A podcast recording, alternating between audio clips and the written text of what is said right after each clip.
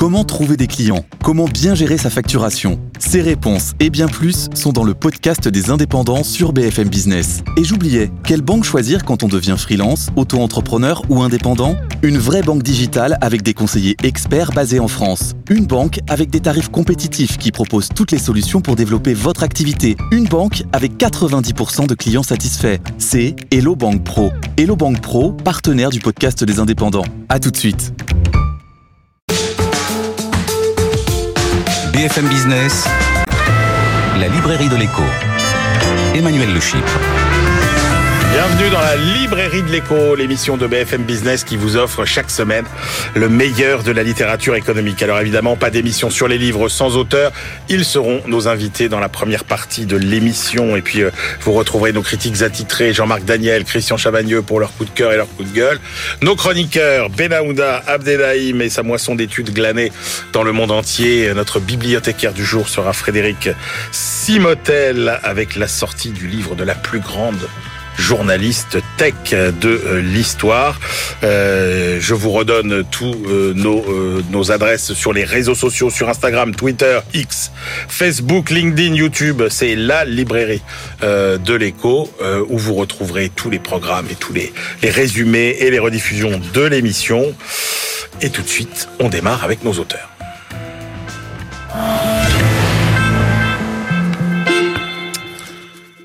La transition écologique et énergétique au cœur de cette librairie de l'écho, parce que oui, euh, on a très bien compris les objectifs à atteindre, au premier rang desquels la neutralité carbone en 2050, mais euh, qui nous montre vraiment le chemin pour atteindre ces objectifs, qui fournit vraiment euh, le mode d'emploi et donc comment faire changer les comportements par adhésion, par contrainte. Le capitalisme peut-il devenir vertueux? Réponse avec nos deux invités. Michel Aglietta, bonjour. Bonjour. Vous êtes professeur émérite à l'université Paris-Nanterre, conseiller scientifique au CEPI. Vous êtes un des fondateurs de l'école de la régulation et vous publiez pour une écologie politique au-delà du capitalocène chez Odile Jacob. C'est avec Étienne Espagne. Et puis Sœur Guérin, bonjour. Bonjour.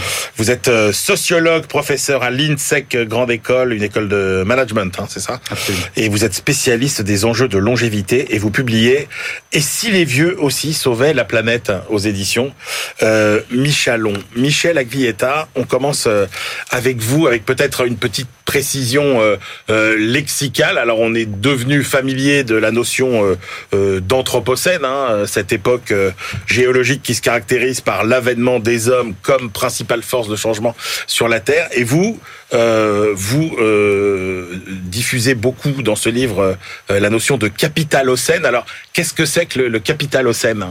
C'est-à-dire que, voyez, l'anthropocène, c'est une idée qui est que l'humanité a pris le- certains contrôles sur la nature. Ouais. Mais l'humanité, ça n'existe pas comme un acteur économique ou, ou politique ou quoi que ce soit en réalité. Et donc, euh, il est vrai que sur longue période, euh, le, le- les transformations de l'humanité sur la nature sont produites de différentes manières, par l'agriculture pour commencer, euh, mais à chaque fois, ça a été la création de l'État, ça a été, si vous voulez, euh, des structurations de la société prenant en charge ces éléments en- en- de la nature. Et donc, en réalité, ça veut dire que s'il faut regarder de près, c'est qu'on a une dette écologique à l'égard de la nature, parce qu'on est inséré dedans et on ne la domine pas. Or, c'est exactement l'inverse que pense le capitalisme. hein.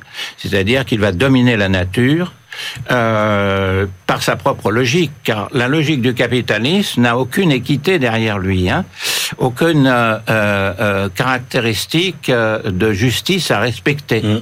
Et en- parce que le capitalisme, c'est faire de l'argent avec l'argent. Hein, fondamentalement, euh, en transformant le processus de production. Et ce qu'on montre, c'est qu'il y a différentes étapes du capitalisme qui définissent ce qu'on appelle autant de formes de capitalocène, Ouais. puisque à la place d'anthropocène, il faut mettre capitalocène en regardant comment le capitalisme a détruit la nature au fur et à mesure de son développement. Alors, est-ce que, alors je sais que c'est très compliqué, mais est-ce que vous pouvez nous faire euh, une brève histoire de, de, de ces différentes époques dans lesquelles finalement euh, le capitalisme s'est réinventé à chaque fois? Euh, Vous avez une date euh, charnière, hein, vous dites il y a 1492, qui, qui, qui est un moment euh, qui change tout dans l'histoire de l'humanité. Euh, oui, 1492, donc euh, ce qu'on appelle la découverte de l'Amérique, si vous voulez, euh, va être une transformation qui va introduire à la fois l'esclavage, à la fois la domination sur les femmes, la chasse aux sorcières, euh, à la fois, à, à, si vous voulez, euh, le, les, les, transferts de population qui vont devenir des esclaves depuis l'Afrique euh, vers les, vers euh, l'Amérique. Donc il y a une restructuration complète euh, de ce que peut qu'on peut appeler encore déjà l'économie à et cette époque. Et c'est vraiment à partir de là que l'empreinte de l'homme sur l'environnement et la nature s'accélère en fait. S'accélère considérablement. Et donc, euh, avec différentes euh, formes, c'est pour ça, pour nous, on a dit, c'est dans les étapes du capitalocène, si vous voulez. Une première qui est euh, primitive, en quelque sorte, hein, c'est euh, la, la, la, le, le, contrôle qui est pris par euh, les euh, le capitalisme privé hein, hein, sur sur euh, sur la nature, hein, avec ce qu'on appelle les enclosures, etc. La deuxième forme, c'est euh, euh, la, la, la, révolution au, au, moment de la révolution industrielle, si vous ouais. voulez. Donc, on peut l'appeler capitalocène. comment dire capitalocène dominé par l'Empire britannique. Hein. Ouais. Et ce capitalocène par l'Empire britannique, c'est euh, une première forme de capitalocène industrialisé, mais dans lequel c'est le charbon qui est déterminant. En fait, c'est à chaque grande révolution oui, énergétique. C'est-à-dire que, alors qu'on parle d'étalons or, d'étalons ouais. sterling, ouais. il faut parler d'étalons charbon sterling. En réalité, c'est-à-dire euh, la forme euh, de, euh, de l'industrie fossile qui va dominer une époque est celle à partir de laquelle le processus, euh, à la fois le processus monétaire, euh, les, les, redistributions, etc., se produisent. Là, il y a une notion importante, Michel Aglietta, à chaque fois, euh, qu'il faut que vous nous expliquiez, qui est au cœur de vos raisonnements, c'est la notion de euh, viabilité euh, de, de, chaque régime. Absolument. finalement, la, viabilité, de, de croissance il y a, il y a, la, la, théorie de la viabilité, c'est celle à, à, partir de laquelle on a, on a travaillé, hein, ouais. qui, est, qui, est, celle qui, est, qui a été mise en place par un, un mathématicien qui s'appelle Jean-Pierre Aubin. Euh, et qui s'oppose totalement à la conception néoclassique, parce que la conception néoclassique présuppose que l'on mette un prix à la vie humaine. Ouais. Et un prix unique à la vie humaine dans le monde, ce qui est une absurdité totale, évidemment. Euh, et, et, alors que la théorie de la viabilité, c'est une théorie qui euh, essaye de définir comment un système peut durer dans le temps, Ouais. ou comment il a une crise qui amène à des transformations de ce qu'on va appeler des régulons, hein, euh, qui vont euh, euh, passer à une autre forme de viabilité. C'est un peu ce que, que j'ai fait. C'est ce que vous avez montré toute votre vie, Michel. Absolument. absolument. Que, que, mais j'avais pas, les... j'avais pas pris l'écologie dedans, ouais, et ça. maintenant je la prends. et maintenant vous la prenez en compte. Alors pour voilà. vous taquiner, Michel Aglietta, je vous dirais quand même qu'il n'y a pas que les régimes capitalistes qui ont maltraité euh, l'environnement. Ça a commencé avant. Oui. Ouais. Mais euh, avant, c'était, en effet, je vous dis, dès, que l'agriculture est mise en place, hein, vous avez des fermiers et vous avez euh, euh, une distribution de, comment dire, de pouvoir de certains sur d'autres. Hein. Tout de suite, ça s'est produit à partir de ça. Hein. Quand on passe du, si vous voulez, d'une période très très très ancienne, hein, pré pré euh, pré agriculture ouais. à l'agriculture, on voit cette différence, si vous voulez. Hein. Euh, donc euh, ces régimes-là, mais, mais c'est vraiment un processus. C'est-à-dire que le capitalisme, c'est beaucoup plus fondamental, en ce sens que euh, dans le capitalisme, c'est sa logique même, si vous voulez, dans son développement qui le fait. Hein. Oui, mais vous qui l'avez euh, ausculté comme personne, ce capitalisme, est-ce que euh, vous n'êtes pas, entre guillemets, émerveillé par ce qu'on pourrait appeler sa plasticité? C'est-à-dire sa capacité à prendre des formes nouvelles, euh, consécutives, finalement, euh, à ces, à, ces, crises qui ont euh, détruit les précédents modèles, mais toujours différents, mais toujours le même, quelque oui. part. Euh, exactement. Mais comme elle prend la nature comme un don gratuit, à chaque ouais. fois, si vous voulez, elle, elle, la détruit un peu plus. Alors l'enjeu de votre livre, euh, Michel Aglietta, c'est de vous demander si finalement euh, puisqu'on a bien compris que le, le, le, système capitaliste dans lequel nous vivions aujourd'hui bah, allait lui aussi subir une crise.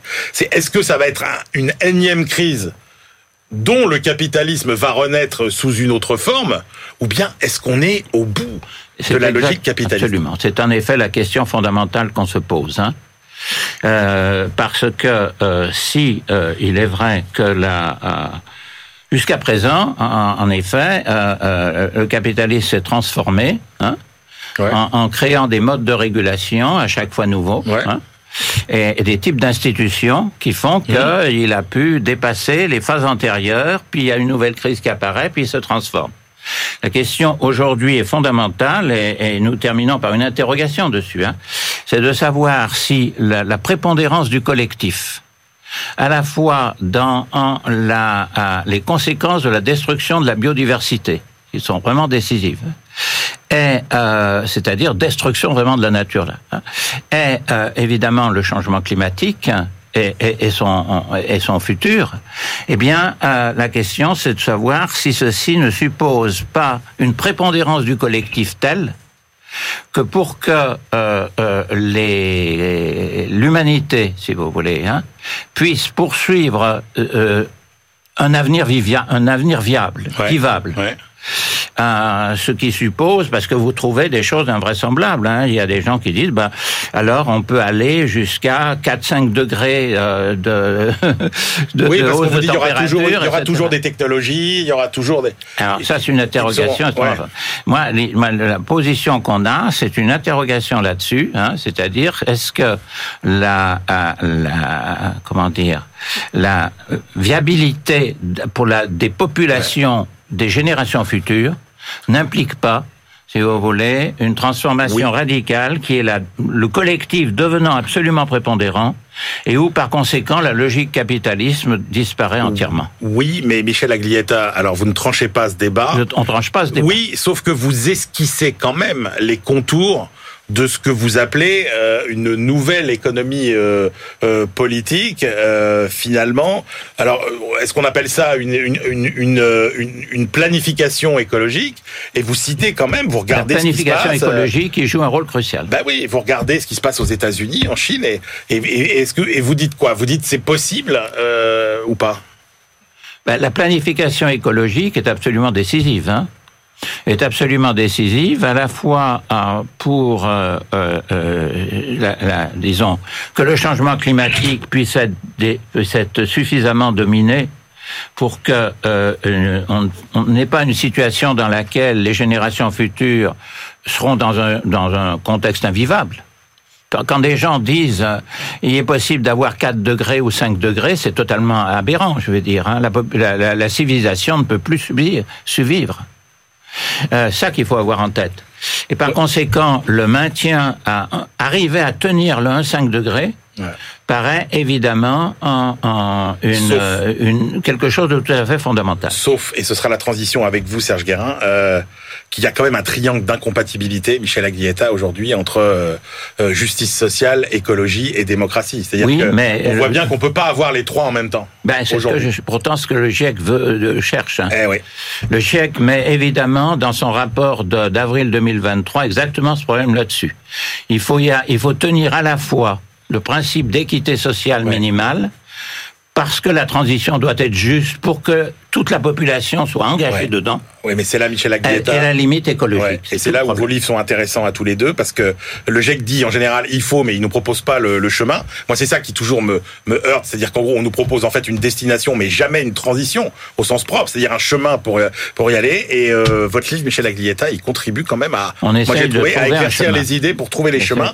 Et Serge Guérin, vous avez un chemin euh, euh, aussi. Alors vous, vous avez trouvé la solution puisque vous nous proposez deux transitions pour le prix d'une. Euh, j'ai envie de dire. Oui, mais du coup, qui vont se faciliter l'une l'autre. Hein, c'est la transition écologique et la transition euh, euh, démographique.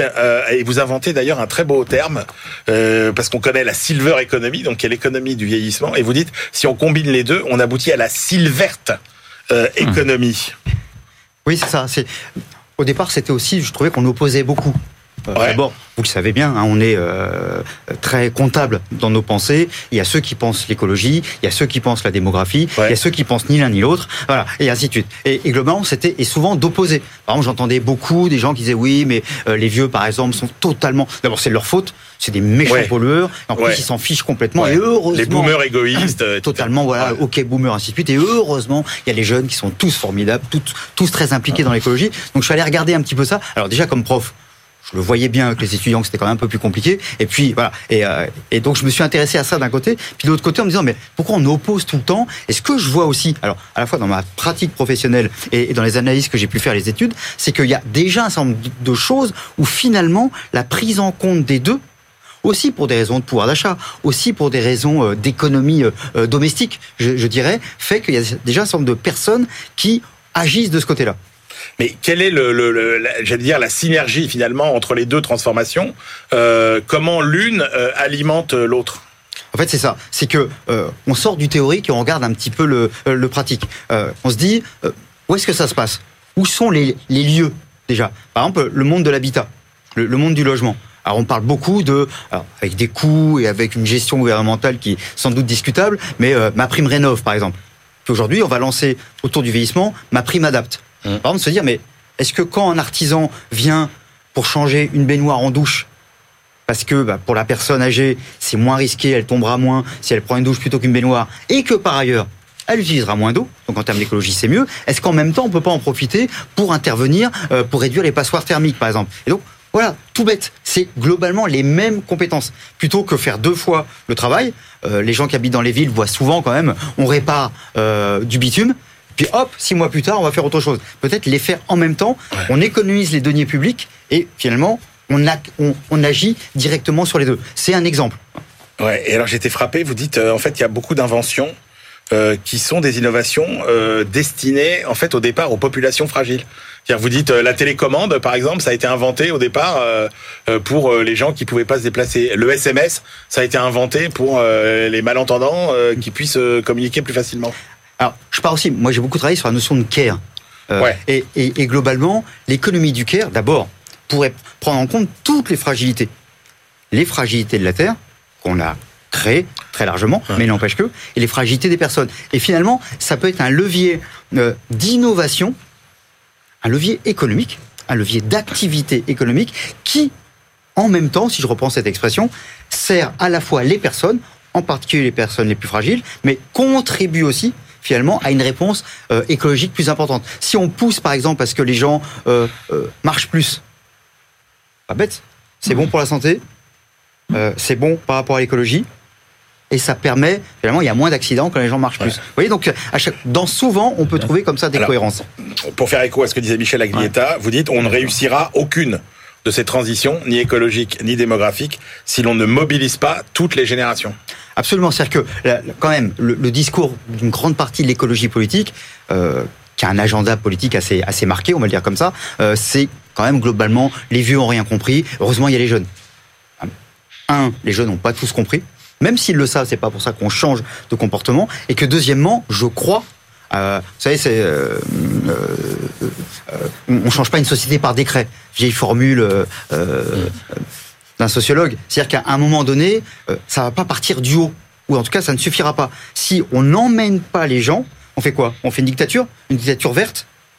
Je me méfie oui, mais ça revient sur notre triangle d'incompatibilité. C'est avoir en même temps justice sociale, écologie et démocratie. On voit bien que c'est pas possible. C'est-à-dire que si vous avez l'écologie et la justice sociale, bah, on voit bien que euh, c'est euh, pas plus de 4 vols par an, par personne de vie. Donc ça a un côté liberticide. Et on, on, ne sort pas de ça. Alors sur le chemin, moi il y a quelque chose dans votre livre qui m'a passionné. Euh, Est-ce que Michel Aglietta, vous connaissez le modèle transthéorique de Prochaska? Eh ben, c'est un modèle qui date de 1979 de changement intentionnel de comportement. Et là, on est dans notre sujet, c'est-à-dire comment on fait mmh. pour que les gens changent euh, volontairement de comportement. Et alors, euh, c'est un modèle qui a été construit apparemment à partir de l'expérience des gens qui veulent arrêter de fumer. Quelle conclusion on ah peut tirer de, de, de, ce modèle? C'est super intéressant parce que oui, je l'ai pris. Encore une fois, je travaille beaucoup sur les enjeux de santé et tout ça. À un moment donné, on sait bien que pour euh, c'est la question de la prévention. Finalement, un des discours majeurs auxquels on passe complètement à côté. Euh, c'est la question de la prévention. Si je fais attention avant, ben, j'évite plein de problèmes. Euh, si on fait attention aux forêts, si on finance des gens, y compris, je sais pas moi, pour élever des brevis et ainsi de suite, eh ben, on évitera des feux. Vous, dites, Eh ben, vous dites plus il y aura de prévention, moins il y aura de décroissance. Exactement. C'est-à-dire que, d'une certaine manière, la prévention est une économie. On dépense de l'argent ou on investit, si on préfère, de l'argent dans la prévention pour éviter ensuite des échecs économiques. Et cette histoire-là de Prochaska, c'est génial parce que c'est comment on fait la leçon. Vous le savez bien, on fait la leçon aux gens. Non, c'est pas bien de fumer. Les premières campagnes de, communication sur le tabac, 1974. Donc il y a plein de jeunes aujourd'hui euh, qui sont nés avec déjà toutes ces campagnes et pour autant qui continuent à fumer. Et quand on fume, on sait bien que c'est mauvais pour soi, mais c'est aussi mauvais pour l'écologie. Alors qu'est-ce que Et nous là, apprend ce modèle eh ben c'est qu'en fin de compte, alors c'est pas un travail comme ça. On fait pas de la morale. On, Ouais. on montre aux gens comment finalement ils y trouvent leur intérêt. Et donc là, en effet, il y a un chemin parce que finalement, c'est de se dire, mais votre intérêt, c'est attentif à l'écologie. Votre intérêt, c'est attentif euh, aux fragilités, au vieillissement. Parce que demain, vous risquez d'être touché par cette question de réchauffement climatique, par exemple, et demain, vous risquez d'être touché par, par le vieillissement. Et c'est donc, c'est, je dirais, c'est mettre les gens euh, face aux réalités et de les accompagner par rapport à ça.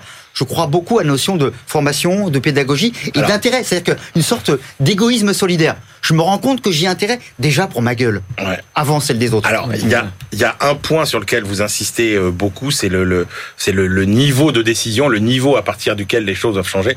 Et, et vous dites là, il faut vraiment euh, restaurer la priorité euh, aux circuits locaux. Quand je dis circuits locaux, c'est circuits locaux sous toute, sous toutes leurs formes, hein, notamment circuits de, de décision, de production, de consommation, etc.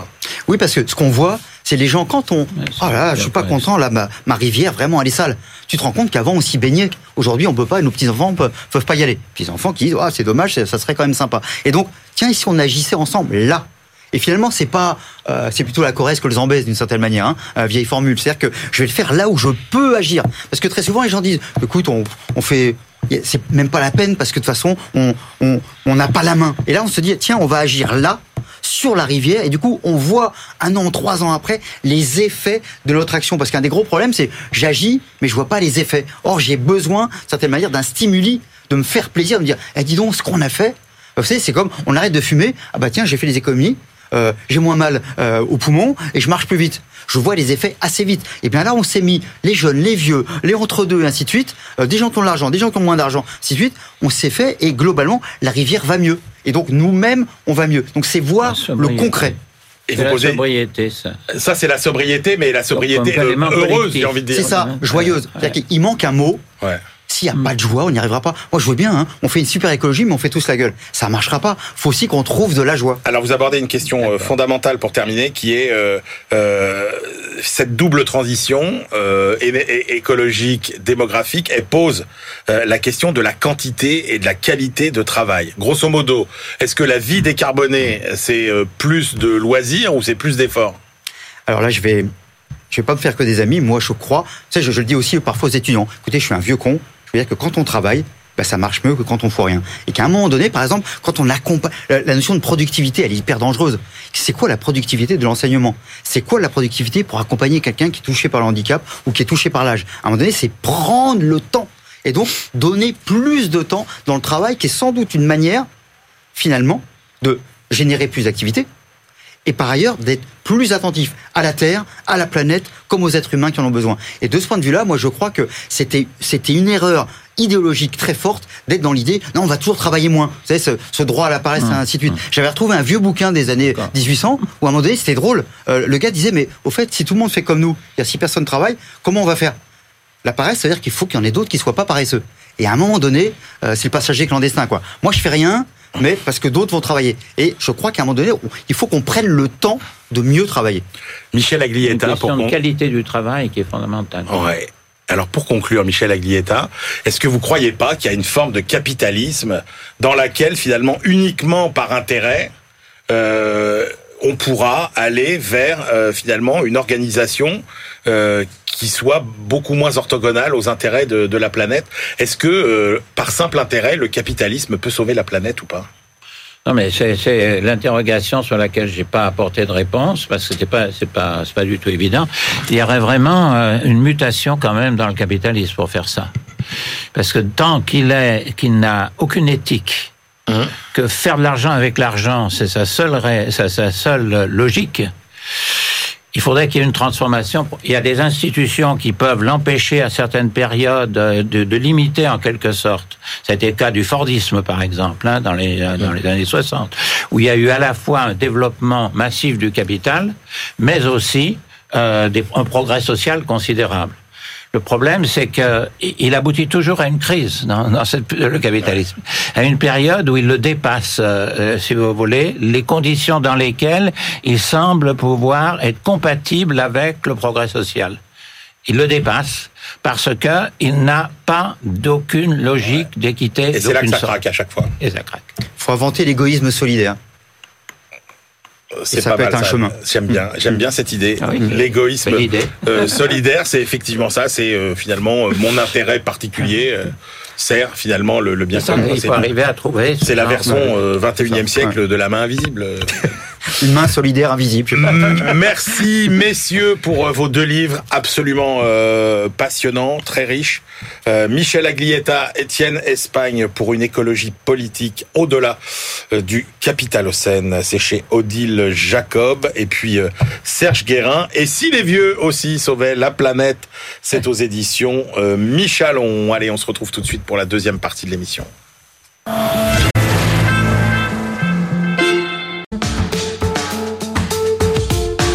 BFM Business, la librairie de l'écho. Emmanuel Le On se retrouve pour la deuxième partie de cette librairie de l'écho. Nous la clôturerons comme de coutume avec nos chroniqueurs. Benaouda Abdedaïm, toujours, et sa moisson d'études glanées dans le monde entier. Et puis euh, notre bibliothécaire du jour, ce sera Frédéric Simotel, autour de la tech, euh, bien évidemment. Mais tout de suite, on retrouve nos critiques attitrés. À ma gauche, Christian Chavagneux, éditorialiste à alternativeéconomique.fr et puis euh, grand animateur des critiques littéraires aussi chez Alternative Économique. Et puis Jean-Marc Daniel, à ma droite, professeur émérite à l'ESCP Business School, critique attitré de la Société euh, d'économie politique, dont il est aussi euh, le euh, président pour le moment. Alors, messieurs, vous avez choisi deux livres cette semaine, deux livres de journalistes. C'est peut-être le seul point commun d'ailleurs entre, entre ces deux livres. Allez, on va commencer par tatatin, le choix de Christian Chavagneux, le livre de Michael Correia, ça s'appelle Le mensonge total aux éditions du Seuil. le mensonge total pour Total avec un T majuscule. Hein, avec un T majuscule pour l'entreprise euh, Total. Michael Correia, c'est un journaliste enquêteur à Mediapart. Et donc, il nous livre le fruit de son enquête à charge, hein, il faut le dire tout de suite, du premier, de la première à la dernière page, contre l'entreprise Total. Si aujourd'hui, euh, je dis, euh, le fait de produire et de consommer des hydrocarbures, pétrole, gaz, ça produit du CO2, ça détruit la planète, tout le monde hmm. dit, bah oui, ok. Première surprise, dans ce livre, on découvre que cet argument, il est présent dans un journal interne, une revue interne de Total, en 1971. 71, fin des années 60, début des années 70, c'est le début de l'éveil écologique un peu partout sur la planète, y compris dans une revue interne de Total. Que va faire l'entreprise lorsque quelqu'un euh, en interne dit ça D'abord rien. Ensuite, euh, la fabrique du doute, essayer de dire non, vous savez, il n'y a pas de consensus scientifique. Hein. Et puis finalement, quand le consensus scientifique est là, euh, du greenwashing. En tout cas, c'est ce que défend l'auteur pour une bonne partie du, du, du livre. Alors effectivement, Total, il y a un plan vert à horizon de 2030, euh, on va euh, faire stagner les émissions de CO2. Oui, mais c'est bien. Sauf que le GIEC dit que pour pas qu'il y ait un réchauffement climatique, il faut les faire baisser de 40%. Donc on en est très très loin. Et d'ailleurs, y compris dans ce plan vert de Total Énergie, il y a bien indiqué qu'à l'horizon 2030, 80% des énergies qui sont publiées, enfin qui sont produites, pardon, euh, viennent encore de, de, des hydrocarbures, des hydrocarbures et seulement 20% des énergies non, renouvelables. Oui, il y a des investissements dans les ENR, mais l'auteur nous dit, deuxième chiffre qui m'a qui m'a surpris, c'est trois fois moins que ce qui est distribué chaque année aux actionnaires. Donc les priorités totales, c'est un, les hydrocarbures à fond, deux, on rémunère les actionnaires, et trois, quand il reste un petit peu d'argent, on investit dans, dans les ENR. Il y a ce qu'on appelle dans le monde des bombes climatiques, c'est-à-dire c'est des exploitations d'hydrocarbures qui, s'y vont jusqu'à jusqu'à la fin de leur vie, euh, ça crée vraiment des gros dégâts sur la planète. Total, on n'a pas un, deux, trois. Il y a plus de 20 bombes climatiques dans, son actif. Donc voilà, Michael Correa ajoute, ajoute, ajoute plein de choses. Alors, vous me direz, à un moment donné, on va consommer moins de pétrole et de gaz. Donc Total, ils sont complètement fous de pas faire autre chose, pas penser à la diversification. Si, nous dit l'enquêteur, il y a diversification pour faire quoi? Du plastique. Bon, on se refait pas. Quand on est dans le pétrole, on reste dans le pétrole. Tout ça, on pourrait dire, bah, c'est une entreprise privée, et puis bon bah voilà, une entreprise privée, elle fait ce qu'elle veut, tant qu'il y a des gens pour les financer, tant qu'il y a des clients, bah voilà. Sauf que le dernier chapitre nous dit attention, il y a toujours une proximité extrêmement forte des dirigeants de Total avec le pouvoir politique français. C'est encore plus vrai aujourd'hui, en tout cas c'est toujours vrai aujourd'hui, et donc on a un discours général sur euh, notamment de nos politiques et du président de la République pour dire il faut lutter contre la et en même temps un Emmanuel Macron, une diplomatie française au service des intérêts total avec des projets pas toujours respectueux, nous dit l'auteur du livre, euh, de ce qui se passe au niveau euh, de la flore, de la faune dans les pays africains qui sont, qui sont concernés. Donc voilà, un livre, euh, un livre à charge, mais je trouve qu'un livre qui apporte des éléments d'analyse. Jean-Marc Daniel. Ah oui, c'est un livre à charge. D'ailleurs, le sous-titre, c'est Enquête sur un criminel climatique. Sauf que ça n'apporte aucun élément d'analyse. C'est-à-dire que 1971, parce qu'à la fin, il dit la bonne solution, ce serait de, renationaliser Total. Je rappelle qu'en 1971, Total était déjà nationalisé. Donc c'est pas le, souci du profit qui avait considéré qu'avait été au, à l'action de Total en 1971. Quand il dit Total est entre les mains, effectivement, euh, de l'État, et puis l'État est entre les mains de Total et il prend un exemple, il dit voilà, il y a un ancien ministre de l'Éducation qui détenait du capital de Total. Vous savez combien il détenait de Total? 6 000 euros. Vous pensez que quand vous êtes actionnaire à hauteur de 6 000 euros. C'est trois lignes dans le livre, Jean-Marc va chercher le petit machin de rien du tout. C'est pas trois lignes dans le livre parce que c'est tout le chapitre. Mais sur les arguments, sur les arguments. Sur les arguments, il dit écoutez, ce que met en avant Total, c'est le fait qu'il y ait une demande. Bon, c'est vrai qu'il y a une demande, mais c'est parce que cette demande, elle a été orientée. Puis un peu plus loin dans le chapitre, euh, il dit euh, effectivement, euh, on pourrait considérer que Total a gagné son argent grâce à nous parce que il facture de façon très élevée ses prestations et il peut se le permettre parce qu'il y a une demande en regard. Et c'est c'est on peut pas faire autrement que de satisfaire cette demande. Alors il faut savoir, est-ce que l'argument de la demande est un argument faux ou est-ce que la demande elle est vraiment là et on peut pas faire autrement? Sur l'Afrique, il nous parle. Alors je trouve que c'est une assez belle expression de colonialisme fossile. Et sur le colonialisme fossile, il met en avant le fait que effectivement Total va exploiter un champ pétrolifère en Ouganda.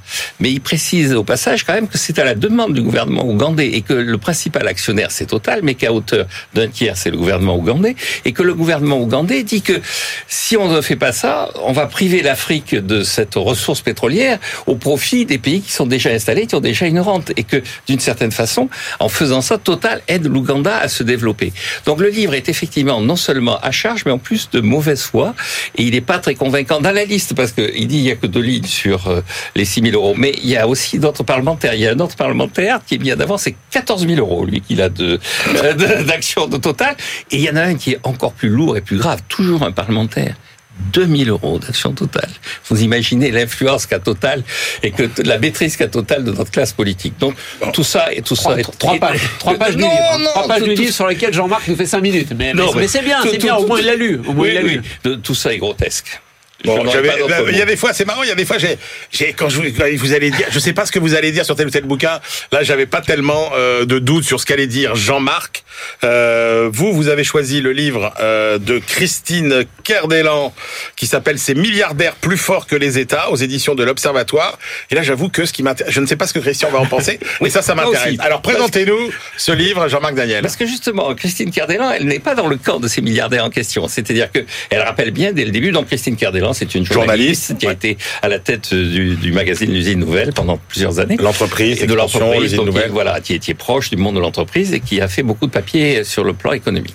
Et donc là, elle s'intéresse à un certain nombre de milliardaires, donc les milliardaires Elon Musk, les fondateurs de Google, Bill Gates, euh, et Jeff Bezos, euh, Jeff Bezos, et, elle dit que tous ces gens ne sont pas forcément les plus riches, parce que tout le monde sait que l'homme le plus riche du monde c'est Bernard Arnault, mais personne ne, ne chercherait à s'interroger sur les intentions réelles et fondamentales de Bernard Arnault. Parce que, dit-elle, derrière ces gens, il y a une sorte de psychopathie, d'une certaine façon, qui consiste à vouloir non seulement utiliser la tech pour changer le monde, pour faire des profits, mais également pour imaginer des sortes d'utopies invraisemblables et une sorte de volonté de pouvoir incroyable. Alors, elle prend des exemples. Elle dit Bill Gates est très impliqué dans la santé. Euh, les fondateurs, donc Larry Page et, et Sergey Brin, les fondateurs de Google, euh, ils rêvent de créer l'immortalité. Euh, Elon Musk, son intention, c'est de se rendre sur Mars. Jeff Bezos aussi. Elle dit donc il y a une sorte de, par rapport aux milliardaires traditionnels, ces gens-là ont une dimension qui est une dimension qui est inquiétante parce qu'elle est à la limite de la psychopathie. Et en plus, ils ont un pouvoir colossal. Elle prend l'exemple, par exemple, d'Elon Musk, qui, euh, suivant les moments, est pour les Russes et pour les Ukrainiens, et donc fait euh, jouer son, réseau de satellites en faveur de l'un ou l'autre des belligérants. Et donc, elle dit, elle il faut faire quelque chose. Alors, il y a, il y a deux façons d'agir. Il y a la façon chinoise, ça c'est l'avant-dernier chapitre, où on prend Jack Ma et puis on l'humilie, on le met en prison et on l'oblige à partir à, Tokyo, où il finit en professeur de management dans des universités de seconde zone. Et puis il y a la façon de la résignation. On imagine qu'effectivement ces gens-là vont prendre le pouvoir, qu'il n'y aura plus d'État. Et alors à la fin, il dit euh, il faut trouver un moyen terme. On peut pas se, se laisser aller à donner trop de pouvoir à ces gens-là, mais faire de la Chine un modèle et une référence, c'est peut-être aussi un peu abusif. Et donc il y a un côté assez pessimiste et pas forcément pro-capitalisme, pro-entreprise, dans le livre qui fait que c'est un livre assez original Alors, et assez intéressant. Christian Chavagneux, qu'est-ce que vous en avez pensé de ce livre de Christine Cardellan à, à, la fin de l'intro, on se dit waouh, le, le, bouquin va être génial parce qu'elle nous dit c'est pas les GAFAM qui sont en train de prendre du pouvoir par rapport aux États, ce sont les dirigeants, ces individus à titre personnel ouais. qui, avec tous les projets qu'ils qu développent et surtout avec l'argent dont ils disposent, euh, sont en train de, de manger le pouvoir des États. Quand on rentre dans chacun des chapitres, 80 à 90% du chapitre, c'est un résumé de ce qu'on sait, de la biographie du parcours euh, entrepreneurial de tous ces gens. Donc on est un petit peu déçu parce que le chapitre donne pas vraiment ce que promettait l'intro.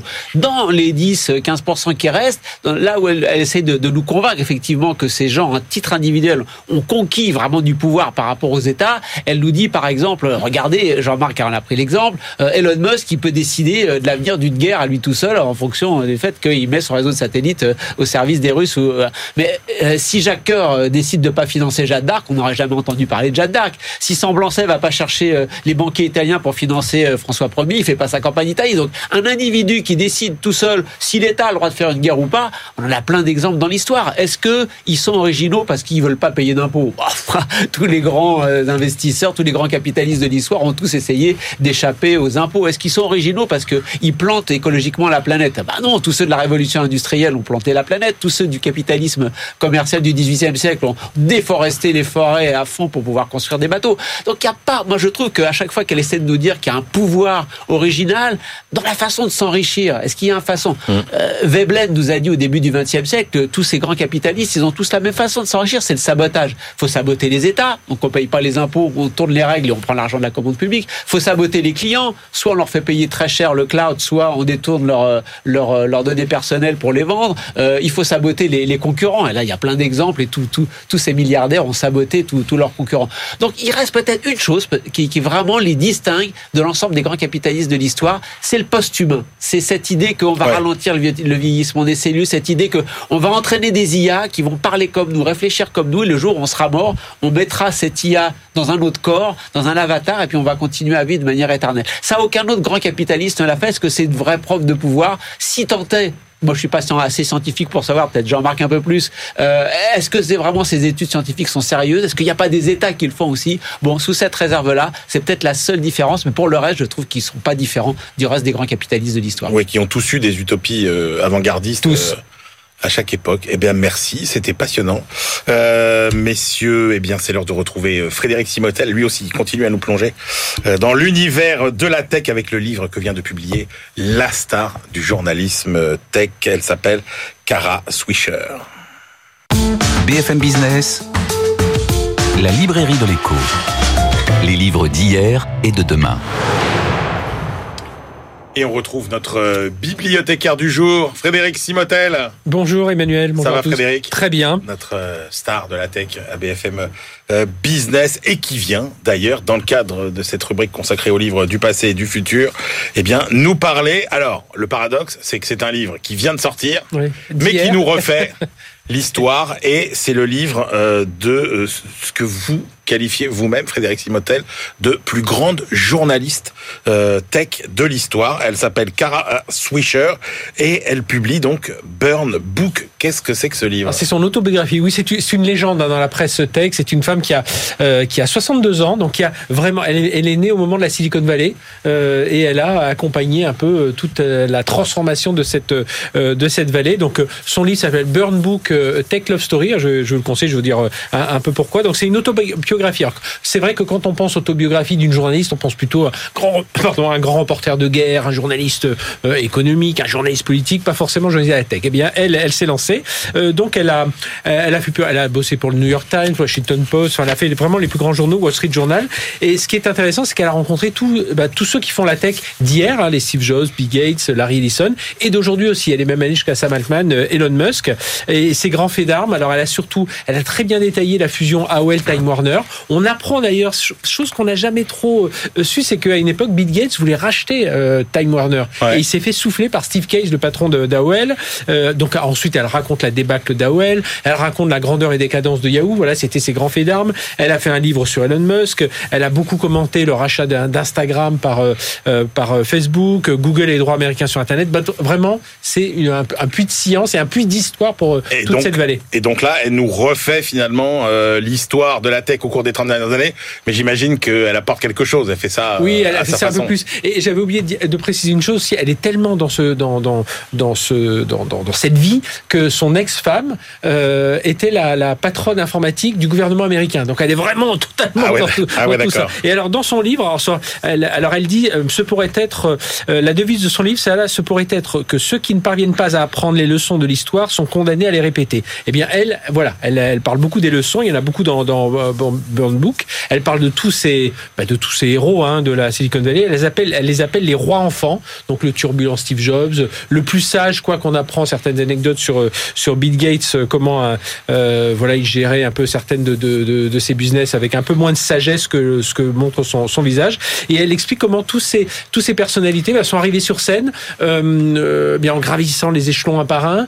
C'est pas par, par le Saint Esprit. Mais Frédéric, ce qui est, ce qui est très important, c'est que en fait, elle a mis en avant, elle a mis en lumière ce qui à l'époque étaient des jeunes et qui, qui sont tous devenus les stars de. C'est-à-dire qu'elle a eu le flair à chaque fois. C'est ça. Elle a gardé tous les textos, elle a gardé tous les échanges qu'il pouvait avoir, et c'est- vraiment ça. Et elle dit tiens, bah, si vous voulez un peu comprendre ce qui se passe aujourd'hui, si vous voulez un peu comprendre comment pensent ces gens-là, même s'ils se sont transformés radicalement, eh bien, euh, re- regardez, il- faut un peu voir ce qu'ils faisaient dans le passé. Donc, elle a gardé tous ces textos. Elle raconte un peu. Elle dit tiens, moi j'ai vu cette dérive de Facebook euh, qui euh, aujourd'hui utilisée par Trump, par Poutine, etc. Elle, elle raconte une anecdote qui est assez drôle. C'est euh, elle, elle écrit un bouquin sur Elon Musk et le titre du bouquin c'est euh, You are an, an asshole. Donc euh, tu, es, tu es un connard en français dans le texte. Et, et au moment, le livre n'était pas encore paru, était, il devait paraître deux, trois jours après. Il y a Elon Musk qui dit Tiens, j'aimerais bien avoir ton avis sur le rachat de Twitter euh, en bon copain. Elle, elle était un peu paniquée parce qu'elle raconte deux jours après, le bouquin qui allait sortir avec une insulte en, en première page. On peut pas euh, éluder la question de l'intelligence artificielle. Elle- elle, elle- donne forcément son avis là-dessus. Alors justement, alors elle parle un peu de tout ce que l'IA va, va, va changer, mais elle dit des choses importantes. Euh, elle dit que l'IA, ce qu'il faut vraiment savoir, c'est que ce sont nos pensées, notre art, nos publications qui alimentent cette IA. Cette IA, même l'IA générative, elle, elle se nourrit de tout ça. Et elle, elle le rappelle. Elle rappelle aussi que toutes ces informations qui sont maintenant numérisées sont en fait nous. Et pourtant, elle, dit qu'il faut vraiment, euh, s'il n'y a pas s'il n'y a pas une réglementation, ça va être compliqué. Donc on voit, elle défend un peu, un peu tout ça. Donc voilà. Donc c'est un livre intéressant à la fois pour euh, toutes les Ah ouais. anecdotes sur toutes ces histoires, sur tous ces personnages, et un autre sur la réflexion justement sur tout ce qu'on vit en ce moment sur l'IA. Ça s'appelle Burn Book, Tech Love Story. Ça n'est qu'en anglais aujourd'hui, mais on imagine que ce sera rapidement traduit. Cara Swisher. Swisher. Merci beaucoup. Et on retrouve euh, notre globetrotter Benahouda Abdelhaim pour sa euh, moisson hebdomadaire d'études glanées à travers la planète. BFM Business, la librairie de l'écho. Les livres d'ailleurs. Cher Benahouda, bonjour. Bonjour. Et on commence par la Chine. Euh, J'ose pas dire le monde à l'envers, mais, mais presque, puisque les jeunes Chinois euh, commencent à envier les revenus des nourrices et des chauffeurs-livreurs. Oui, le sous-titre, c'est quand euh, la valeur des métiers ouvriers est rehaussée. Euh, ce texte publié par l'influente revue culturelle de Pékin est signalé par le sinologue canadien David Ownby, grand connaisseur et fin connaisseur de la pensée chinoise contemporaine. Les deux auteurs chinois, Liu Qi et Chen Jia, exploitent ici un rapport sur euh, l'emploi des cols bleus en Chine en 2023. Ils n'ont pas effectué de, de recherche de terrain, mais ils en tirent un certain nombre d'enseignements pour, au fond, inciter cette jeunesse chinoise à changer de focale quant au travail manuel. Euh, ils écrivent que les nouvelles formes d'emploi modifient la nature même de ce que signifie d'être ouvrier. Euh, la tendance pour les travailleurs en relation avec les plateformes en ligne, notamment, euh, serait d'adhérer à une philosophie selon laquelle plus vous travaillez, plus vous gagnez. Euh, Internet, je cite encore, a remodelé les relations euh, sociales et de, de production, favorisant l'optimisation des activités ouvrières. Euh, C'est illustré par des nombreuses données. Alors, le revenu moyen réel, tenant compte de, de l'inflation, en 10 ans, a été multiplié par 1,85, ce qui fait que certains cols bleus qui Ouais. travaillent en moyenne 9h30 par jour euh, gagnent à présent davantage que des cols blancs, euh, enviés pourtant sur leur rang symbolique au sein de la société euh, chinoise. Xi et, Chen Jia euh, considèrent que même si la conception de la supériorité du travail intellectuel s'ancre dans l'antiquité euh, chinoise, les nouveaux métiers ouvriers bousculent le pays, euh, bousculent les idées reçues et euh, par euh, leur rémunération compétitive, je cite, il y a une série d'autres éléments chiffrés euh, censés appuyer cette démonstration et les auteurs jugent ensuite que l'évolution de la perception du public euh, quant à une, utilité moindre de la stabilité de l'emploi, du travail vie, est étroitement liée à en fait l'amélioration du droit du travail chinois qui euh, ne fait que, s'incrémenter, notamment auprès des, jeunes ruraux qui tentent leur chance en ville, que ce soit comme nous, nous, chauffeurs-livreurs ou tout autre métier euh, de col bleu contemporain. Direction le Kazakhstan, Benahouda, euh, maintenant, où vous vous intéressez à la politique étrangère. Oui, autonomie et revendication d'organisation de la politique étrangère du Kazakhstan. Le SWP, qui est l'Institut allemand des affaires internationales et de sécurité, basé à Berlin, sort un tour d'horizon autour du concept de puissance moyenne mondiale. Et Ouais. dans ce travail de recherche collective, d'abord, il s'agit de déterminer les euh, prises de position d'une douzaine de ces États euh, qui partagent trois points communs selon les, les auteurs. L'importance primordiale du développement économique, euh, où les questions d'égalité sociale, économique et de justice globale sont centrales, le fort accent mis sur le- la stabilité régionale et le droit international, et puis une aspiration à l'autonomie stratégique afin d'éviter les conflits économiques et sociaux. Et l'originalité ici porte notamment sur le Kazakhstan, classé pour la première fois dans cette catégorie de puissance moyenne mondiale. La spécialiste allemande Andrea Schmitz euh, caractérise ce pays euh, d'Asie centrale de 20 millions d'habitants comme doté d'une politique étrangère d'équilibre, s'appuyant sur la richesse de ses ressources, pétrole, métaux, minerais, terres rares, etc. Mais pas seulement. Il y a aussi le potentiel de production du Kazakhstan dans certaines énergies dites vertes, l'hydrogène en particulier, pour lesquelles l'Union européenne manifeste un réel euh, croissant, vu de Bruxelles et de Berlin. Cet État s'insère de manière adéquate dans le grand projet Global Gateway, le projet portail mondial, qui est l'initiative européenne euh, conçue fin 2021 comme une alternative aux nouvelles routes de la soie chinoise. Et les Européens seraient d'autant plus supposés appuyer cette présence que la présidence du Kazakhstan a critiqué frontalement l'invasion de l'Ukraine par la Russie, et cela en plein forum économique de Saint-Pétersbourg. Euh, C'était en juin 2022, passé un peu inaperçu. Pour Andrea Schmitz, le plus vaste État d'Asie centrale agit bien euh, comme euh, contre toute prétention hég- hégémonique, que celle-ci soit russe, chinoise ou américaine. Et enfin, direction le Mozambique, Benahouda, où on s'intéresse à la reconstruction des institutions publiques. Oui, et stratégie de survie. Le sujet porte sur la région du Mozambique, le nord-est frontalier de la, de la Tanzanie. Si vous prenez une carte où se concentrent d'importantes, d'immenses découvertes gazières qui attirent les plus grandes compagnies mondiales, Eh oui. qu'elles soient américaines, euh, européennes ou chinoises. Et d'après une récente euh, projection du cabinet Deloitte, ça pourrait faire que le Mozambique représente 20% de la production Ah ouais. africaine de gaz d'ici à 2040, en partant de rien. Euh, les projets représentent en cumulé des dizaines de milliards de dollars. Euh, la zone de cette future euh, production de gaz naturel liquéfié de GNL a été la proie d'une insurrection armée djihadiste qui a repris euh, ces dernières semaines de la vigueur. Euh, le chercheur Joao Feijo de l'Observatoire mozambicain du monde rural basé à Maputo revient sur les évolutions de l'an dernier où la sécurité s'était en fait consolidée dans un grand périmètre de 60-80 km autour de l'épicentre du principal projet, celui d'Afungi, qui est piloté par le français Total Energy. Euh, les services publics ont certes commencé à reprendre, à revenir, et avec un, un rétablissement progressif des activités euh, économiques courantes, malgré l'incertitude, malgré la précarité. Mais le trafic routier nord-sud de cette province de Cabo Delgado euh, est resté menacé, alors même que les pouvoirs publics euh, consacrent toujours davantage de leurs maigres moyens à assurer la, sécurité. Cette réorientation des fonds, euh, selon l'auteur mozambicain, empêche d'investir dans les infrastructures, dans les services publics, et les fonctionnaires se montrent démotivés, ce qui aggrave encore la fragilité des institutions. Alors pour Joao Feijo, euh, lorsque les représentants du gouvernement mozambicain ne cessent de mettre l'accent sur le concept de terrorisme, appelant à la vigilance, à la dénonciation par la population, ça relève d'abord, selon lui, du peu d'assurance qu'a l'État dans l'approche des problèmes sociaux complexes qui dépassent la seule lecture de l'insurrection djihadiste. Merci beaucoup, cher Benaoud Abdelhaim. Eh bien, c'est l'heure de nos ultimes choix. BFM Business, la librairie de l'écho. Les livres de la dernière minute. Jean-Marc Daniel, quelle est votre euh, ultime sélection pour aujourd'hui Alors j'ai choisi un manuel euh, qui se présente comme tel, qui s'appelle Les grands enjeux de la mondialisation commerciale. Et le sous-titre, c'est cours et exemple. Euh, L'auteur, c'est Rodolphe Desbordes, qui est un professeur en école de commerce. Et c'est euh, à la fois un manuel qui s'adresse à des étudiants. Ouais, C'est publié chez Ellipse. Hein, Oui, c'est chez euh, Ellipse. de Donc, effectivement, ça s'adresse essentiellement à un public universitaire. Alors, on retrouve les avantages comparatifs, le, le théorème HOS, le théorème des élasticités critiques. On retrouve tous les éléments que l'on apprend. Et puis, il y a donc cours et exemples. Et il donne des exemples. Et y compris dans l'actualité, il pose des questions. Euh, par exemple, est-ce que la théorie du doux commerce qui évite la guerre, ça a du sens? Donc, alors, il pose, des... Non, il pose la question. Il, est... il a, il a une Ouais. approche scientifique. Ouais, il a mais une Christian, approche- Christian, il a fait des études, il connaît la réponse.